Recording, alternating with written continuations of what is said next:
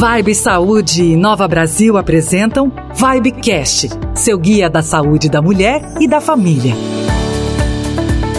Olá, seja muito bem-vinda. Está começando mais um Vibecast, esse podcast onde nós falamos da saúde da mulher e também sobre a saúde da família. Eu sou a Daniele Brandi, apresentadora, e hoje vamos falar sobre algo extremamente importante. Nós estamos acostumados a ouvir que segunda-feira a gente começa a dieta, segunda-feira eu começo o exercício, aí a gente começa a procurar na internet aquelas dietas prontas. Mas aí o que que acontece? A gente não cria uma rotina de exercícios, de auto autoconhecimento, de autocuidado, a gente não consegue nem regular o nosso próprio sono. E nessa de deixar para depois, o nosso corpo padece e acaba ficando mais preguiçoso, né? A gente não consegue olhar para as nossas escolhas alimentares, para como é que tá a nossa qualidade de sono e por aí vai. E aí que vem a pergunta de hoje. Solta a vinheta. Afinal, o que é ser saudável? E para bater esse papo, eu tenho a honra de convidar a nutricionista Fernanda Brunati, da Vibe Saúde, e também a nossa convidada, nutricionista e educadora física especialista, Thaís Spout. Meninas, sejam muito bem-vindas. É um prazer pra gente tê-las aqui no nosso Vibecast. Oi, Dani. Oi, Fernanda. Oi, todo mundo. Que prazer estar aqui com vocês. Oi, Thaís. Oi, Dani. Também estou muito feliz de estar aqui, estou muito feliz com o convite. Obrigada. Espero que a gente tenha um papo bem produtivo e que ajude bastante gente. Não tenho dúvida que esse papo será produtivo, por isso eu já vou direto ao ponto, porque a gente tem muita coisa para abordar nesse podcast de hoje. Para começar o nosso bate-papo, eu vou descrever uma cena para vocês que vocês devem ouvir isso assim todos os dias. Se acorda, primeira coisa que faz, celular na mão, abre lá uma rede social que tem aquela vida dos sonhos, né? Aquele corpo escultural, aquele café da manhã de hotel, né? Aquela pessoa que já tá ligada no 220 aí no trabalho, e aí você tá ali, deitada, acabada, descabelada, não escovou nem o dente, não sabe nem se vai ter coragem de levantar da cama, mas isso não significa que você não quer viver aquela vida, né? Que as redes sociais acabam mostrando ali pra gente, principalmente quando a gente fala fala de corpo saudável, né? Aqueles corpos esculturais, você fala, meu Deus, e agora o que vai ser de mim, né? Mas, enfim, o que eu quero saber de vocês é o seguinte: que dá para fazer? Tem aí um primeiro passo? Como é que eu começo a minha caminhada para trilhar aí, para ter uma vida mais saudável? É claro que é muito tentador quando a gente olha numa mídia social ver aquela vida que parece perfeita. Mas eu acho que no primeiro momento o que a gente tem que se questionar é: aquilo especificamente faz sentido para mim? às 8 horas da manhã, a pessoa que já treinou, já tomou aquele café da manhã que parece de, de novela, é, aquilo cabe na minha rotina? Ou eu sou uma pessoa que de repente tenho mais energia, vou produzir melhor, vou fazer um exercício de uma maneira muito mais é, bem feita no fim do dia? Então, aquela pessoa que a gente vê que já está muitos passos da nossa frente, com certeza em algum momento ela começou. E para a gente começar, eu acho que é fundamental a gente olhar a nossa rotina, listar nossas prioridades, entender o que, que eu dou conta nesse primeiro momento, de uma maneira realista, traçar metas, entender onde eu quero melhorar e achar os meus caminhos. Então, falando do lado da nutrição, é no primeiro momento entender quais pontos eu preciso melhorar da minha dieta, como que eu posso fazer isso de uma maneira que seja cabível no meu dia a dia, ter um profissional que entenda as minhas necessidades nutricionais e que faça um plano alimentar que contemple tudo isso, mas que ao mesmo tempo seja dentro da realidade. Muito bem, Thaís. Na verdade, a gente tem que ver a nossa realidade. Então, ser saudável mais do que tudo e acima de tudo é aplicar as informações e tudo que a gente tem em mãos hoje bem documentado, bem fixado pela ciência, bem comprovado, porém dentro da realidade de cada um, né? Buscar assim um padrão real e individual. De Principalmente ações. dentro das suas condições pessoais, né? Acho que isso que você falou, Thaís, é muito importante. Com certeza. E, e dentro da sua, do seu momento fisiológico, né? Porque se a gente parar para pensar, olhando a gente, mulher, dentro do próprio mês né, a gente tem momentos que a gente precisa mais ou menos de um determinado nutriente. Se eu estou olhando naquela rede social uma mulher de, eu vou falar bem do meu caso, uma mulher de 30 e eu tenho 40, os nutrientes que eu preciso são muito diferentes, né? De uma pessoa que está é, com uma década a menos do que eu. Eu não posso achar que o, a, a, minha necessidade nutricional de hoje vai ser igual a de 20 anos para frente ou de 20 anos para trás, né? Já que no próprio mês isso muda. Esse lance do corpo ideal, da dieta ideal, da roupa ideal, que hoje a gente vive isso de maneira muito forte, principalmente por conta das redes sociais, é uma cobrança gigantesca na vida das pessoas e principalmente na vida das mulheres. A gente sabe disso, né, meninas? Inclusive, é um fato aí de padrões de belezas que acabam se transformando conforme o tempo vai passando. A gente fez até um levantamento que eu acho importante a gente trazer aqui para quem está ouvindo o nosso podcast, que é o seguinte: no século XV, mulheres gordas eram mais belas, né? Enquanto as magras eram sinônimo de feiura e desnutrição. Isso lá no século XV. Já no século XVIII, mulheres magras eram lindas e a inserção do espartilho para deixar ali a cintura mais fina, né? Provocava problemas, para quem não sabe, problemas sérios, né? Como desmaios constantes, falta de oxigênio e até mesmo fratura na estrutura óssea devido à compressão do acessório. Para a gente ver o quanto nós mulheres sempre tivemos que nos inserir em alguma coisa para caber dentro de um padrão estipulado pela sociedade. Isso é muito grave. Entre a década de 40 e 50, a Marilyn Monroe era referência de beleza, né? Só que ela tinha um estereótipo bem diferente, né? Seios fartos, quadris longos. Depois vieram o quê? As magérrimas. E aí a anorexia afetando também as adolescentes, né? Que viveram e muitas ainda vivem nessa busca constante do emagrecimento. Agora vamos ser sinceras, esse ideal não existe, né? A gente já viu que não existe, porque cada hora muda, principalmente agora com as redes sociais. O que existe é o ideal para a nossa saúde, né? O que, que vocês podem falar em relação a isso, principalmente sobre esse ponto de que nós mulheres sempre estamos tentando nos enquadrar dentro de algum padrão estipulado pela sociedade? É, o primeiro ponto, assim, que eu gosto de lembrar é que a sociedade somos nós nós fazemos parte. Então, nós fazemos parte do julgamento do outro, nós fazemos parte daquilo que a gente cria como padrão. Eu parto do princípio de que nós, mulheres, né, precisamos colocar em primeiro ponto a nossa educação ou busca pela educação emocional, porque sempre que a gente procura no outro ou no outro padrão ou fica procurando um padrão para tentar se encaixar, é porque algo em mim está me incomodando. E dentro dessa dificuldade de cada um em procurar no outro, em procurar um encaixe, para algumas pessoas se torna tão difícil isso que causa frustrações todos os dias para quem tem uma certa facilidade de personalidade mesmo, em virar a chave, em ter esse entendimento, desde busca por um nutricionista para ver o melhor padrão alimentar, desde procurar livros, leituras, mudanças simples no dia a dia, como o fato de meditar cinco minutos ao dia, enfim.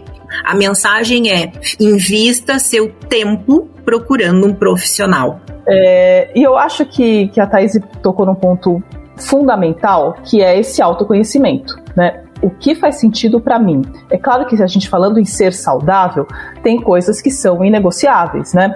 É comer comida de verdade na maior parte do tempo, é estar bem hidratado, ter momentos de prazer com pessoas que eu amo, com amigos, fazer um exercício físico que também me dê prazer, não pode ser algo que vá totalmente contra aquilo que eu, que eu gosto. Mas essa jornada de autoconhecimento tem que ser uma coisa para mim. Eu não posso estar tá fazendo alguma coisa porque alguém quer que eu faça. Então, acho que é muito importante a gente entender aquilo que está incomodando a gente, né? A falta do que a gente tem, como a Thaís bem colocou, e entender como que são os passos que eu posso dar para chegar nesse meu objetivo. E quanto mais eu tiver metas realistas, pequenas, e que aos poucos eu vá alcançando essas metas, mais fácil fica essa minha jornada. Então eu acho que o caminho de tudo, inicialmente, é esse autoconhecimento. O que está ruim na minha rotina? O que, que eu preciso mudar? Cheguei nessa conclusão. Qual profissional que eu vou iniciar? Né, quais metas que para mim são mais urgentes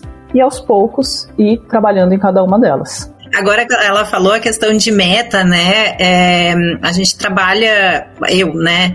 E a grande maioria dos profissionais que tem essa visão mais de comportamento também, de não ver só somatório de calorias ao longo do dia, o que, que dá para fazer, o que, que não dá para fazer, são os baby steps, né? Da, da psicologia, muito abordado dentro da terapia cognitivo-comportamental ou terapia do esquema, que são os baby steps, é um passo de cada vez. E um passo de cada vez sempre para frente.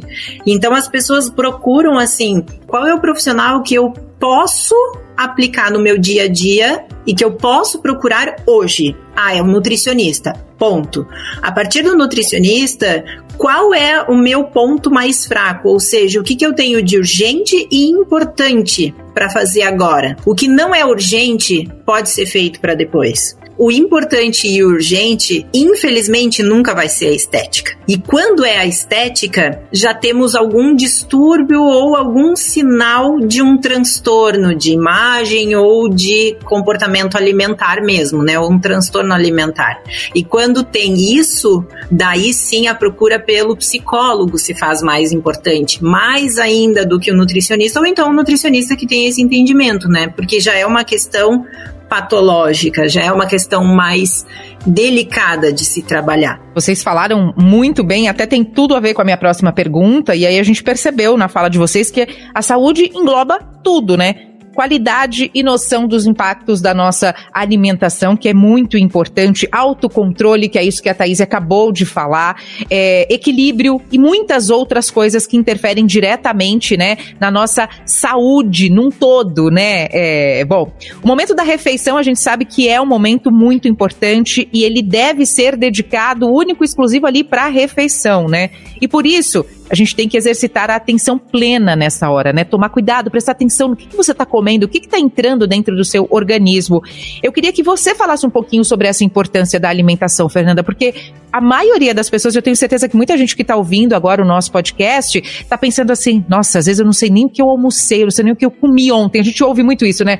Justamente por conta da correria. Queria que você falasse um pouquinho sobre a importância de prestar atenção nos alimentos que nós estamos consumindo. É, você tocou num ponto super importante. Quando eu estou atendendo uma pessoa, eu sempre gosto de perguntar como que é a rotina alimentar dela, né? Como que é o, de modo geral, as grandes refeições? E você falou exatamente uma coisa que é muito comum. A pessoa não lembra. Ah, eu não sei o que, que eu almoço. Ah, eu não sei o que, que eu janto. O comer com atenção plena é simplesmente, né, de uma maneira mais simples falando, simplista, é você prestar atenção naquilo que você está fazendo naquele momento. Não é comer com o WhatsApp na mão, não é comer com o Instagram, não é comer vendo TV. Então é você reservar, primeiro de tudo, um horário para alimentação.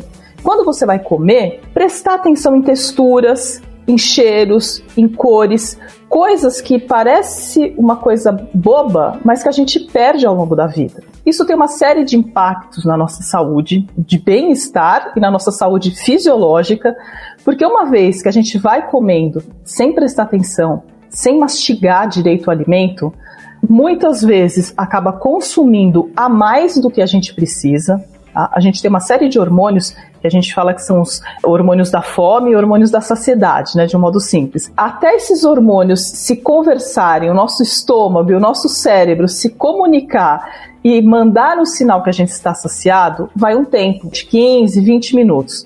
Se eu como alucinadamente sem mastigar, até eu falar, puxa, estou satisfeita, é que eu consuma muito a mais do que preciso. E um alimento mal mastigado é um alimento que não vai ser bem aproveitado. E aí eu tenho uma perda de nutrientes, ainda que eu tenha feito uma refeição completa. Então, eu acho que é fundamental, é, dentro da minha rotina do quero dar passos para me tornar uma pessoa mais saudável, é fazer uma listinha de compras, planejar a refeição da semana, reservar aquela uma hora e fazer uma refeição completa, né, prestando atenção num ambiente agradável, com um tempo adequado e fazer de uma maneira calma. Ô Thaís, eu queria até que você complementasse um pouquinho para a gente, que assim, tem essa importância da, de uma boa alimentação e quando a gente atrela a boa alimentação com atividade física, aí pode ser que a gente, a gente não vai chegar no mundo ideal, mas é o caminho a ser seguido, né? É, um caminho a ser seguido, sim. A gente já tá chegando num ponto até de discussão dentro da sociedade que, conforme os anos vão passando, e mais pessoas fazem dieta, mais pessoas praticam atividade física, mais pessoas estão em sobrepeso e obesidade. É meio contraditório. Porém, né, a gente tem que sempre lembrar que sim, a base, base, base, assim, de ser saudável, uh, deixando de lado estética, deixando de lado questões de peso, o ser saudável não é mais ausência, somente ausência de doença, é viver plenamente, é viver com a melhor performance, melhor da, de tudo aquilo que o corpo pode oferecer. A gente já sabe que fazer atividades físicas com regularidade e comer alimentos que vão me trazer nutrientes e não só comer por comer ou ficar contando calorias é o que faz com que o meu corpo tenha acesso aos benefícios do que é viver plenamente, não somente com a ausência de doença. É uma via de mão dupla, né? Assim, o corpo fala pra gente, olha, cuida de mim que eu cuido de você e tá tudo certo, né? Exatamente, isso mesmo. E, e também pensando é, no, no meu futuro, né? Porque tudo bem, hoje eu tô saudável, mas eu tenho que pensar que daqui 30 anos eu também quero estar um idoso saudável, um idoso independente, né? E para isso eu preciso começar agora. Meninas, agora eu quero fazer uma brincadeira com vocês, é uma espécie de ping-pong. Eu vou falar uma palavra e vocês respondem com outra. Então vamos lá. Alimento. Aconchego. Culinária. Mente. É o fio condutor. Paz. Viver em paz. Corpo. Agora eu vou ser bem lugar comum, mas é uma coisa que eu acredito. É a nossa casa. Eu vou na plenitude. Água. Muitas vezes negligenciada, porém essencial. Pura, puríssima. Sono. Motor. É o nosso motor. Eu vou no motor. Combustão, descanso, né? O que dá o start da nossa vida. E agora uma frase, meninas. Segunda eu começo. Segunda eu continuo. Né? Todo dia é uma oportunidade de mudanças, todo dia é uma oportunidade de fazer uma coisinha a mais diferente em busca dos meus objetivos.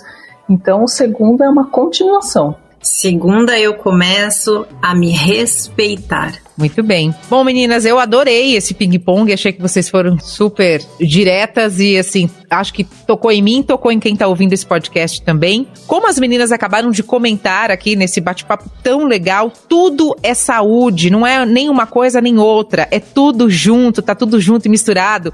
Padrões de beleza não nos definem definitivamente. A gente tem que procurar aquilo que é melhor para cada um de nós.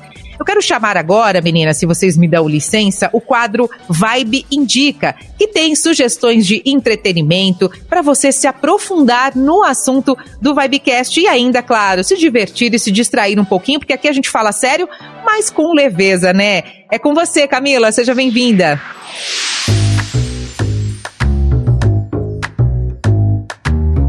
Oi, Dani! Hoje a nossa dica é um livro espetacular e é considerado uma das obras mais importantes da terceira onda feminista. Eu falo de O Mito da Beleza, de Naomi Wolf, que discute as imposições dos padrões de beleza existentes até hoje. A jornalista mostra como atribuir valor ao mito da beleza é um problema no âmbito da cultura, trabalho, religião e do sexo. Ela também trata isso como violência, já que essas imposições levam a distúrbios como, por exemplo, os alimentares e enfraquecimento da saúde mental. Gente, esse livro vale muito a pena.